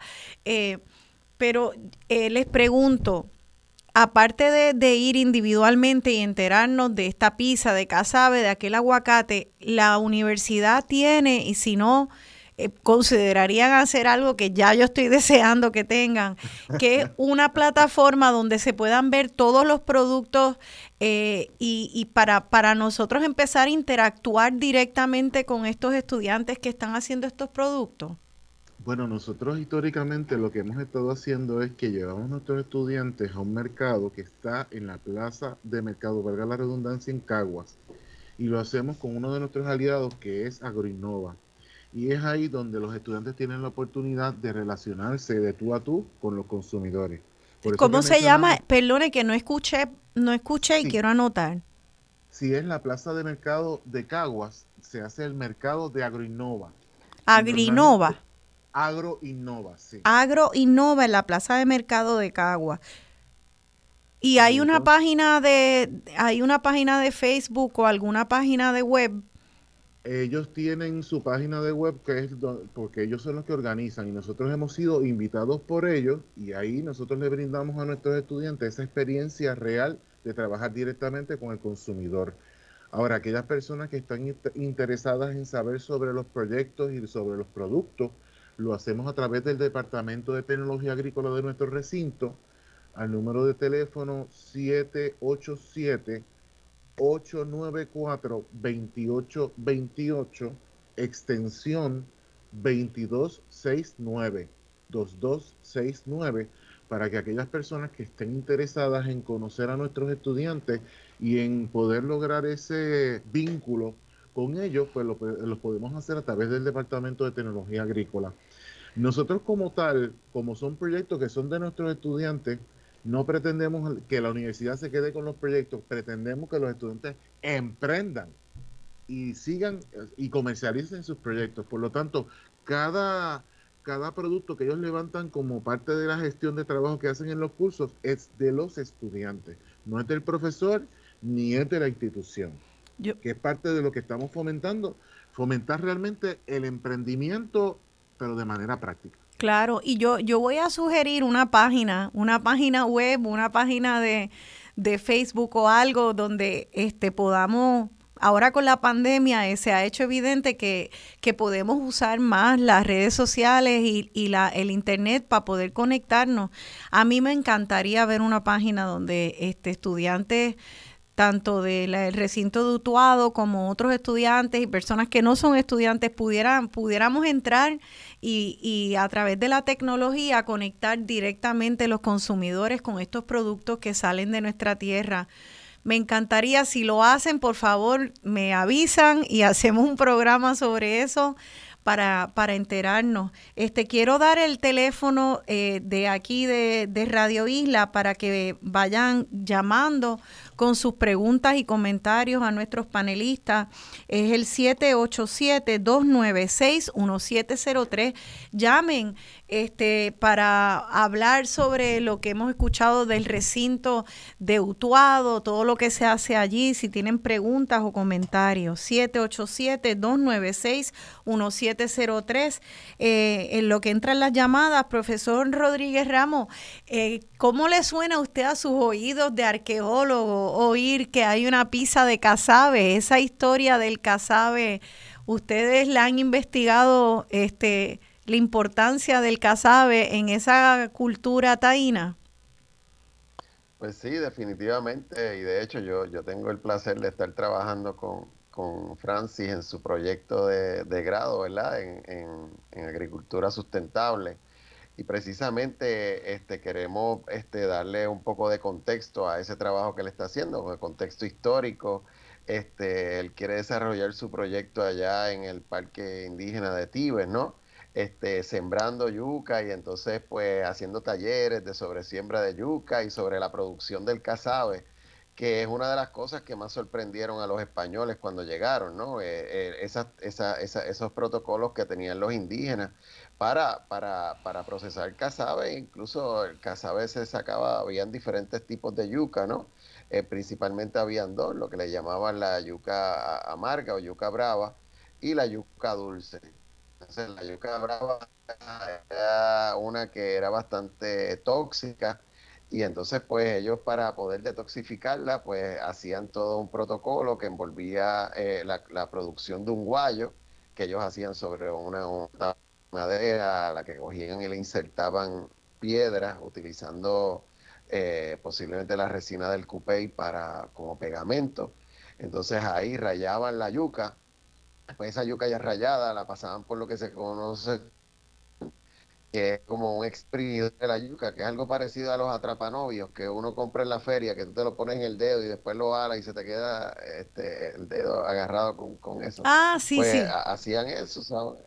Sí, usaban el, el cibucán, a, este, exprimían la yuca y entonces pues utilizaban la masa, ¿verdad? Para, para producir el pan de casabe, que era un producto sumamente importante porque era almacenable, era, era de esas pocas cosas que tenían los indígenas que le permitían, ¿verdad?, tenerlos por un periodo prolongado de tiempo, este, sin, ¿verdad?, sin las facilidades modernas que nosotros tenemos. De refrigeración. pues, De refrigeración, sí. Entonces, pues, era, era un producto básico en la, en la dieta indígena de Puerto Rico. Qué fantástico. La, la presencia de yuca desde tiempos bien remotos habla de que esa tradición de lo que está haciendo este Francis al presente, ¿no?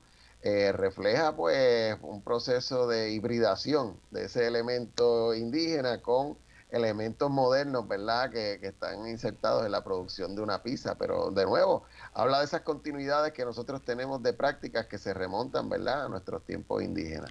Y, y quiero decirle, los otros días yo estaba este, mirando eh, un una información, un video que me llega a mí de, de, información de salud, de nuevos, de, de, nuevos hallazgos, de cómo vivir más y con mejor calidad. Y aparece, salen, hacen todo este video de personas eh, que que son, han sido muy longevos y cuál es su dieta, y no van a creerlo, pero era que hay que, eh, una de las conclusiones y recomendaciones es que hay que comer más, y esto era en inglés, root vegetables, vegetales de raíz, o sea, tubérculos, o sea, yuca, batata, malanga, ñame. Entonces nos preguntamos, ¿Cómo podemos ser más saludables? Pues mira, comiendo como se ha comido tradicionalmente en nuestro país, como comían nuestras abuelas y abuelos los íbaros, este, como comían los taínos. Así que el rescate de la yuca y de la yuca local es de verdad algo bien, eh, bien importante para nuestra salud también económica, física eh, y el rescate de nuestra historia. Vamos a pasar a las llamadas que ya tenemos ya personas esperando eh, dialogar con nosotros. Vamos a pasar a la primera. Buenos días, está en dialogando con Benny. Su nombre, por favor. Hola, buenos días. Mi nombre es Aileen. Eh, eh, mire, yo estoy llamando porque hace muchos años, muchísimos años, después que yo salí de la Universidad de Puerto Rico, este, durante mi, mis estudios allá en la universidad, eh, este, yo yo hice un estudio para, con una con una profesora, doña Saida Buitrago, y entonces este eh, hice el estudio de, de, la siembra del arroz en Ares, en la zona este norte, ¿no? Este y entonces pues este eh, no sé en qué ha quedado la cuestión de la siembra del arroz en Puerto Rico en este en este ah, momento. Este, me interesaría saber si, si se está sembrando arroz y dónde uno puede conseguir arroz de Puerto Rico. Tremenda pregunta, gracias Aileen. Vamos a recibir eh, la respuesta fuera del aire y gracias doña Aileen por, por, por llamar. Este, sí, eh, tenemos pocos minutos, así que vamos a tratar de contestar bien rapidito. ¿Se, se está eh, cultivando el arroz y cosecha y ya se puede comprar? ¿Saben ustedes, alguno de ustedes? Se estuvo, se estuvo produciendo arroz comercial en Puerto Rico en la época de la incumbencia de la doctora Mirna Coma, que fue la secretaria de Agricultura de, ese momento, que sí se promovió la producción de arroz para atender comedores escolares particularmente, y sí se llegó a vender comercialmente. No lo hemos visto luego de un tiempo ya eh, ofreciéndose en el mercado. Así que nos parece que se ha descontinuado, pero esa información habría que, que, confirmarla. Sí. Mira qué importante entonces la, la, lo que hablábamos de la importancia de la continuidad de, de los proyectos de, de un secretario de Agricultura a otro. Vamos a pasar a la próxima llamada. Buenos días, estén dialogando con Benny. Su nombre, por favor. Buenos días. Sí, buenos días. Con usted, su nombre, por favor. ¿Conmigo? Sí, con usted. Sí, mi nombre es Alice Morales, yo trabajo en la Universidad de Puerto Rico, recinto de Río Piedras. Soy secretaria de Educación Sindical de la Hermandad de Empleados Exentos No Docentes. Estoy llamando para que sepa el país que la hermandad va a defender el recinto de Utuado hasta las últimas consecuencias, no solo porque tenemos allí una matrícula de seres humanos porque no quieren trabajar en Río Piedra, para poner un ejemplo, sino porque es el alimento del país. Se nos va la vida. Si nosotros por lo menos no alcanzamos seguridad alimentar, alimentaria en la próxima tormenta, o no tiene ni que venir otra tormenta, porque aquí hay varias tormentas, como la Junta de Control Fiscal, que es la tormenta más grande que tenemos ahora. Estamos en un peligro inminente de que en Puerto Rico deje de entrar comida. Las personas tenemos que ir entendiendo que la comida es la vida, o sea, el que no come o no toma agua se murió.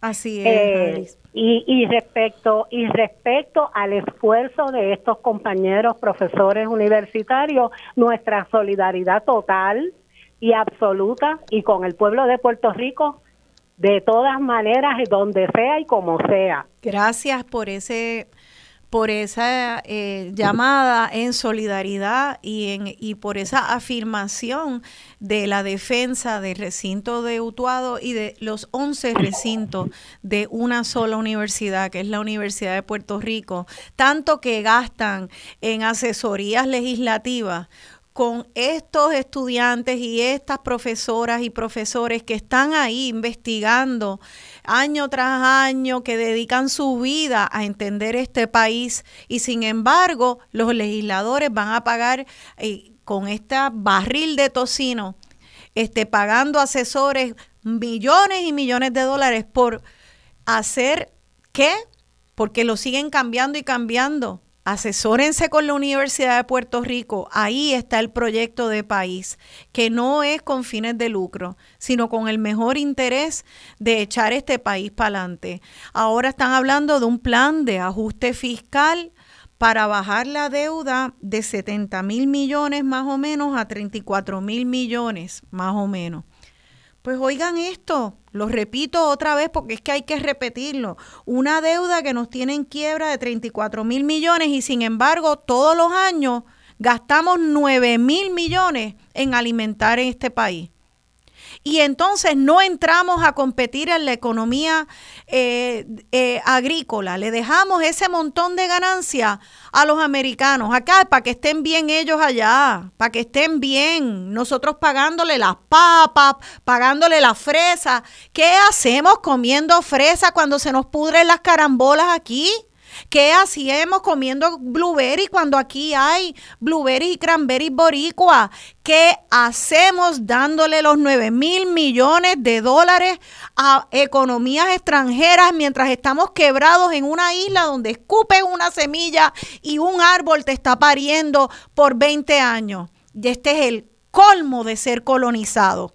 Esto no tiene que ver con ser estadista ni tiene que ver con ser popular o independentista. Este programa se llama Dialogando con Beni. ¿Quién era Beni? Uno de los fundadores del Partido Nuevo Progresista, estadista. Ese era Beni. Y lo votaron del Partido Nuevo Progresista. ¿Por qué? Porque no podían soportar una mente que pensara distinto, que dijera que para ser Estado, que era lo que él quería, esta economía tenía que estar fuerte y tenía que estar arraigada en nuestros recursos humanos, geográficos, económicos. Y eso es lo que están haciendo en la Universidad de Puerto Rico, en todos sus recintos, defendiendo eh, este país y los recursos de este país. Así que eh, para, para poder salir de este atolladero, mire, empecemos ya por sacudir este complejo colonial que tenemos y entender que tenemos que bregar con el maravilloso potencial, desarrollar el maravilloso potencial que hay en Puerto Rico, empezando por el potencial humano. Pasemos a la próxima llamada, por favor. Buenos días, están dialogando con Beni. Su nombre, por favor. ¿Aló conmigo? Sí, con usted. Sí, yo soy el ingeniero Antonio Cobian, fui socio del arquitecto Malvel, eh, compañía se llamaba Malvel Flores Cobian, desgraciadamente él ya murió, este y participé en el diseño y en la construcción del Colegio de la Montaña. El ingeniero inspector de esa obra eh, fue Alexis, Alexis Mazol que está en la casa casa pueblo él estuvo todo el tiempo en la construcción durante la construcción la universidad, recinto allá en, en, en Utuado. Este, y, y, cre- y, y creo que es, deben acercarse porque lo último que yo supe de él era que estaba un poquito mal de salud. Así que tienen una fuente ahí bien grande bien. de conocimiento de eh, la construcción del recinto, porque él era el inspector y él estaba todos los días allí durante la obra. Fantástico. Qué bien y gracias, qué casualidad, me alegro que haya estado escuchando, ingeniero Cobian, y eh, la verdad que, que no he tenido todavía el placer, espero pronto tenerlo de visitar ese campus, pero ya lo vi eh, por internet, entré a YouTube y encontré varios, varios videos y la verdad que es una hermosura de diseño arquitectónico en un espacio paradisiaco, verde, hermoso. Hasta llegar allí es una belleza. Gracias, ingeniero Cobian, por esa información. Eh, ya nos quedan pocos minutos del programa. Eh, unas últimas palabras eh, de cada uno de ustedes eh, en cuanto a el futuro de la Universidad de Puerto Rico, recinto de Utuado. Eh, por profesor, profesor Javier Pérez Lafont, unas últimas palabras. Sí, claro que sí, con mucho gusto. Es importante destacar que hemos tenido resultados significativos también con nuestros estudiantes egresados que han colaborado en el sector agropecuario. Y uno de los dichos que tenemos en nuestro recinto es que en la agricultura, donde quiera que hay un proyecto agrícola, hay un guaraguao. Y el guaraguao es nuestra mascota del recinto. Y lo que implica es que hay un egresado estudiante nuestro presente, aportando y apoyando al sector en todos los niveles, tanto en el nivel académico como en el nivel práctico de la agricultura del país. Me parece que nosotros tenemos un proyecto de futuro y que la perspectiva de nosotros es una perspectiva de nosotros poderle proveer al país el mejor capital humano, un capital Sí. consciente y un capital que le brinde al país la confianza de que tenemos un mañana utilizando la agricultura como esa herramienta y como ese sector primario de la economía del país. Que así que sea, profesor. Y, Estamos comprometidos con ese, ese futuro y que el, el pueblo conozca que la Universidad de Puerto Rico Recinto de Utuado está como un bastión para promover y proteger tanto el aspecto agrícola como arqueológico ambiental del país. Ya nos tenemos que ir lamentablemente, así que le doy las gracias a, ustedes tres, profesor Javier Pérez Lafont, profesor Rodríguez Ramos, gracias por ese trabajo que hace de rescate del conocimiento de nuestra arqueología allí en ese recinto tan hermoso que es, es hogar de también de, de yacimientos arqueológicos indígenas. Gracias, Carmen Rivera Pagán, la estudiante, por esa, ese trabajo este, de investigar y traernos la información de los proyectos y por enamorarme, ser la primera que, que tiró el anzuelo de enamorarme de este recinto al cual espero poder visitar pronto si ustedes me reciben. Así que Ya, está, ya está invitada y la emplazamos para que llegue al recinto. pues voy a llegar y voy a llegar pronto, ya van a ver, los voy a llamar ahorita. Así que gracias a ustedes tres por esta labor patriótica que hacen a todos los estudiantes, las estudiantes que están allí. Gracias, ustedes son nuestro futuro. Sigan yendo, sigan matriculándose. Nosotros estamos detrás de ustedes y vamos a hacer todo lo que haya que hacer para defender este recinto y todos los 11 recintos de nuestra Universidad de Puerto Rico. Gracias. Se despide de usted esta servidora tan orgullosa de ser boricua, soñando con un Puerto Rico sano y feliz. pensamiento, no importa dónde voy, se fuga hacia la islita. Un abrazo. No importa dónde voy, a la tierra bendita, mi pensamiento vuela. Si por casualidad duermo y notas que una lágrima me brota, seguramente es que yo sueño que camino por las calles de mi pueblo y en el ventorrillo aquel de mil recuerdos reviví el ayer, quizás llorando.